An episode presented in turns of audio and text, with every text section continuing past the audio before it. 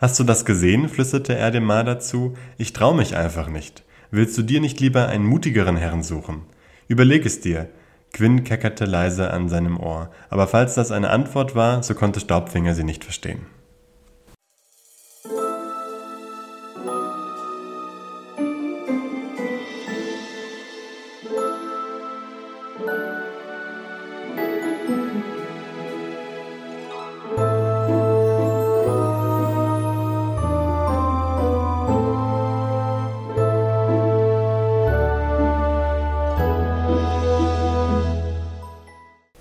Willkommen zurück zur zweiten Folge diesen Montags hier im Tintenklecks-Podcast. Dein Podcast zur Tintenwelt. Yes. Hallo. Dann steigen wir direkt ein, oder? Ja, genau. Im letzten Kapitel kam überraschend Staubfinger zu Elinors Haus zurück und will jetzt Maggie und Elinor zu Staubfingers Höhle des Löwen bringen. Also zu Capricorns Höhle des Löwens. Stimmt, ja, genau. Und um da das richtige Tintenherzbuch gegen Mo auszutauschen. Das ist jetzt der Plan.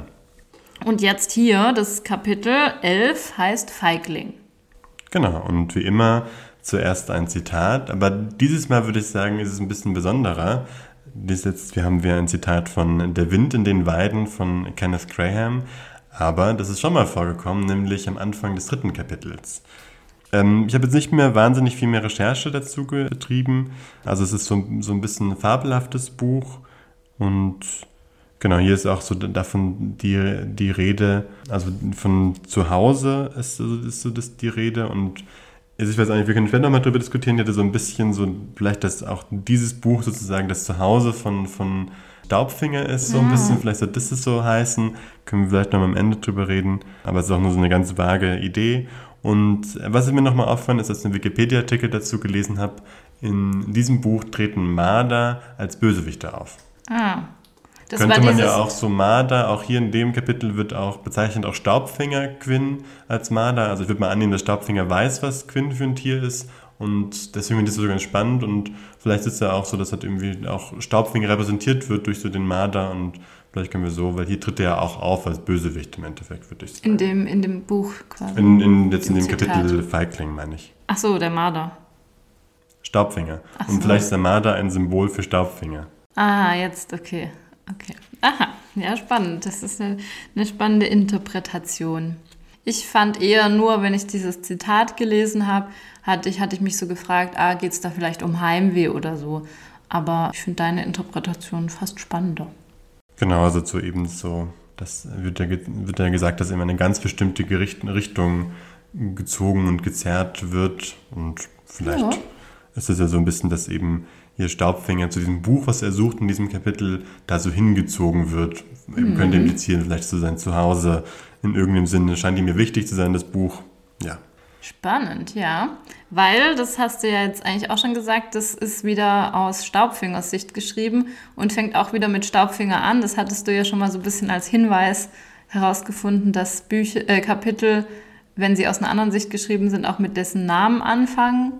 Mal gucken, ob es so weitergeht, aber hier ist es eben auch so, ähm, dass es mit Staubfinger anfängt und wieder aus Staubfingers Sicht geschrieben ist. Ja, und ansonsten auch ein spannendes Kapitel. Wir kriegen so ein bisschen mehr Hintergrund von Staubfänger. Sieht man von diesen, diesen Perspektivenwechsel auch eigentlich wieder sehr gut und spannend. Mhm, ja.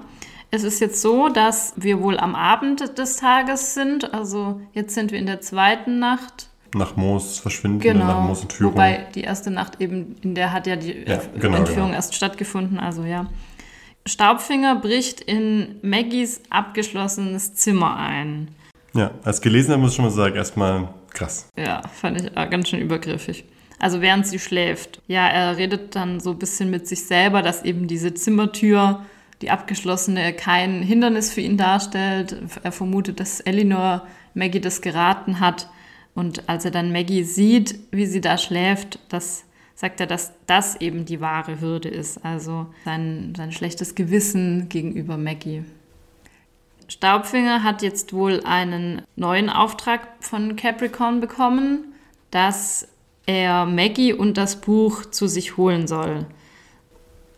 Auch wieder ganz schön krass. Also wir, als letztes erfahren wir quasi, dass Staubfinger deswegen zurückgekommen ist und es auch so ein bisschen so eingefädelt hat. Also es ja eigentlich Maggie im, im vergangenen Kapitel so geradezu in die Karten gespielt hat mit ihrem Wunsch, zu Capricorns Dorf zu gehen. Ja, und ich finde das auch irgendwie, es wird ein bisschen erklärt, aber ich finde es eigentlich total, also wie hat er diesen Auftrag so schnell bekommen? Also wir haben ja im letzten Kapitel auch noch überlegt, dass er denen wohl nicht 300 Kilometer in den Süden bis Capricorn wirklich gefolgt ist. Und hier steht aber, dass er von Capricorn diesen neuen Auftrag bekommen hat. Muss ja offensichtlich, nachdem er eben Mo und das falsche Buch erhalten hat, passiert sein. Und jetzt ist er schon wieder quasi, hatten wir letztes Mal auch gesagt, zwölf Stunden später ist er schon wieder bei Maggie. Muss ich sagen, fand ich jetzt nicht so unplausibel. Also es ist eine Welt, in der Mobiltelefone ähm, offensichtlich existieren. Der hat mit denen geredet, wie wir zwei Seiten später mhm. erfahren. Also es kann ja gut sein, die haben mit Capricorn irgendwie besprochen, sozusagen, wie es gelaufen ist. Und dann hat irgendwie Capricorn entschlossen, okay, gut, wir wollen doch wieder ähm, Maggie und das Buch. Aber dann müsste ja den Männern oder Basta oder Staubfinger auf der Fahrt noch aufgefallen sein, dass es das falsche Buch ist. Oder Mo vielleicht auch. Ja, oder halt Staubfinger einfach ein, einfach ein Mobiltelefon. Ja, doch, nee, ja, das sehe ich auch mehr, was, was du meinst. Das natürlich, ja, vielleicht ist auch einfach Staubfingers Idee so. Also ich kann mir vorstellen, dass halt also irgendwie wurde er zurückgeschickt, sozusagen mhm. können wir jetzt erwarten, wenn er jetzt einen neuen Auftrag hat, das heißt nicht, nicht jetzt der erste Auftrag, den er von Capricorn bekommen hat, also offensichtlich, das ist ja auch so ein bisschen neue Information, auch wenn man es schon vermuten konnte, dass er wirklich im Auftrag von Capricorn agiert. Mhm. Und eben dieser neue Auftrag könnte schon sein, dass er Maggie doch holen soll. Und jetzt hat er quasi für sich entschieden, naja gut, okay, das Buch muss auch zu Capricorn, das ist jetzt mein neuer Auftrag. Mhm. Ähm, so könnte ich es mir vorstellen. Ja, ja, also ich glaube, wir müssen ja. das mal im Hinterkopf behalten. Vielleicht wird es später nochmal genauer erklärt. Aber ich glaube nicht, dass jetzt der Stabfinger ähm, erstens irgendwie mit seinem ein Auto oder irgendwas hat oder ein Mobiltelefon. Also das ja, hat mich einfach nur verwundert, ob ja. das so plausibel ist. Egal, wir müssen jetzt annehmen, dass das so den Tatsachen entspricht, zumindest den Buch, den Buchfakten. Ja, also jetzt nicht ganz unplausibel, aber ich sehe schon, was du meinst. Es wirft Fragen auf die wir nicht beantworten können heute. Ja, genau. Und er eben, als er jetzt Maggie so liegen sieht, erinnert Staubfinger das an ein anderes Gesicht, nur dass eben in dem anderen Gesicht, an das es ihn erinnert, mehr Kummerschatten sind und aber bei Maggie dafür doch immer wieder Misstrauen in ihrem Gesicht erscheint. Das hatten wir ja vorhin auch schon so ein bisschen äh, gespoilert, eben, dass Maggie wohl Staubfing aus Staubfingers Sicht ihn immer wieder so anschaut, also ja. als ob sie ihm nicht richtig trauen würde. Was ja auch einfach vielleicht auch so ein Schuldbekenntnis sein kann, so dass er das interpretiert. Mhm. Aber ja, es wirft, auch das hat die letzte Kapitel gesagt, hat, mich, hat mir nicht so gefallen. Aber davor erfahren wir eben noch, dass jetzt dieser Einbruch erstmal nicht wegen dem Buch ist und nicht wegen diesem Auftrag von Capricorn, sondern wegen etwas anderem. Genau, das ist, er will diesen Auftrag jetzt noch nicht diese Nacht umsetzen, sondern ist jetzt erstmal auf eigener Mission, kann man sagen, äh, in Maggies Zimmer unterwegs. Genau. Und wir können es nicht auch, ich finde es auch spannend mit diesem, jetzt wieder zurück zu diesem, dass Staubfinger sich an Maggies Gesicht erinnert fühlt. Mhm. Und da wäre natürlich auch eine offensichtliche Spekulation, wäre natürlich Maggies Mutter. Also mhm. es wäre nicht unüblich, dass Kinder ihren Eltern ähnlich sehen. Vielleicht kennt der Staubfinger Maggies Mutter. Irgendwie hatte der einen Anteil an Moos Vergangenheit. Könnte ja sein. Mhm. Fand, war so meine erste Idee. Deine aber habe jetzt, genau, habe jetzt aber nicht groß viel mehr Anlässe ja, oder Ansätze. Gut. Genau. Und dann kommt eben, dass wir das erfahren, mit dass Staubfinger mit den Männern geredet hat auf, der, auf, der, auf dem Weg und auch, dass Gwyn inzwischen ein Halsband und eine Hundeleine hat, weil er letztes Mal, letzte Nacht eben abgehauen ist, als er Basta gesehen hat, gerochen hat, weil vor dem hat er wohl Angst. Also Gwyn hat vor Basta Angst. Ja, sehr verständlich, mein Stabfinger. Ja. Also wohl eine angsteinflößende Person. Staubfinger sei jetzt mit Mo quitt, nachdem er ihn eben verraten hat, denke ich mal. Das heißt, die hatten irgendwie wohl eine Rechnung offen oder so und jetzt sind sie quitt. Ja, das war ja auch schon mal in einem der ersten Kapitel ja so angedeutet, dass, dass irgendwie Mo Staubfinger was schuldet. Ja, und, und Staubfinger dann, macht dann eben Maggies Lieblingsbuch List, äh, Buchkiste auf. Genau, aber das ist meine Lieblingsstelle. Mhm, Deswegen ja. lese ich es mal kurz vor. Mhm. Die Kiste war gefüllt mit Büchern, wunderschönen Büchern. Staubfinger zog die Taschenlampe und den Mantel hervor und leuchtete hinein. Sieh einer an, murmelte er. Was seid ihr denn für Schönheiten? Wie ein paar prächtig gekleidete Damen auf dem Ball eines Fürsten seht ihr aus. Wahrscheinlich hat der Zauberzung jedes einzelne neu gebunden, nachdem Maggies Kinderfingern die alten Einbände zu arg zerfleddert hatten. Genau, ich finde aber diese, diese Idee von Maggies Bücherkiste finde ich sehr schön. Und ich muss auch sagen, ich fand es schwer, eine Lieblingsstelle herauszusuchen in dem Kapitel. Und das war schon, fand ich einfach nett. Und auch wie er das beschreibt, finde ich auch, auch so, ein, so eine gute Analogie, so die Kleider, also die Einbände von den Büchern. Und dass man sich dann so ein bisschen so vorstellt, wie so auf einem Ball oder so. Ja, fand Ja, das ist echt schön. Dass sie als Kleider bezeichnet werden, hat ja auch Mo oder Maggie auch schon. Und es ist eigentlich irgendwie schön, dass Stabfinger das auch so ein bisschen sehen kann, dass die so wertvoll oder dass es eine schöne Handwerkskunst irgendwie ist. Ja, stimmt. Und dann erfahren wir auch, dass Moos Buchbinderzeichen ein äh, Kopf eines Einhorns ist. Das wussten wir jetzt vorher, glaube ich, auch noch nicht. Und das sieht man wohl als Prägung in den Büchern. Äh, Ja. Das finde ich irgendwie auch ganz Ja, schön. ja, auf jeden Fall. Und ich glaube auch nicht, dass wir es, also ich, mir schien es auch das erste Mal zu sein, aber bin mir auch nicht hundertprozentig sicher. Und ganz am Boden von der Lieblingskiste findet er ein Buch mit einem silbrig-grünen Einband. Silbrig-grüner Einband, das kennen wir doch. Das ist der Einband von Tintenherz. Der wird uns auch als silbrig-grün wie die Farben der Weidenblätter, wurde er uns schon vorher beschrieben. Das ist also das Tintenherz, das Maggie da unten an ihrer Kiste verborgen hat. Staubfinger vermutet, also das Buch dann in den Händen hält, weil das Buch sieht eben neben den anderen prunkvollen Büchern sehr wie ein Bettler, glaube ich, ist es beschrieben aus. Und er kann sich sehr gut vorstellen, dass Mo das genau auch wollte. Staubfinger vermutet, dass Mo das Buch genauso hasst, wie er es eben liebt.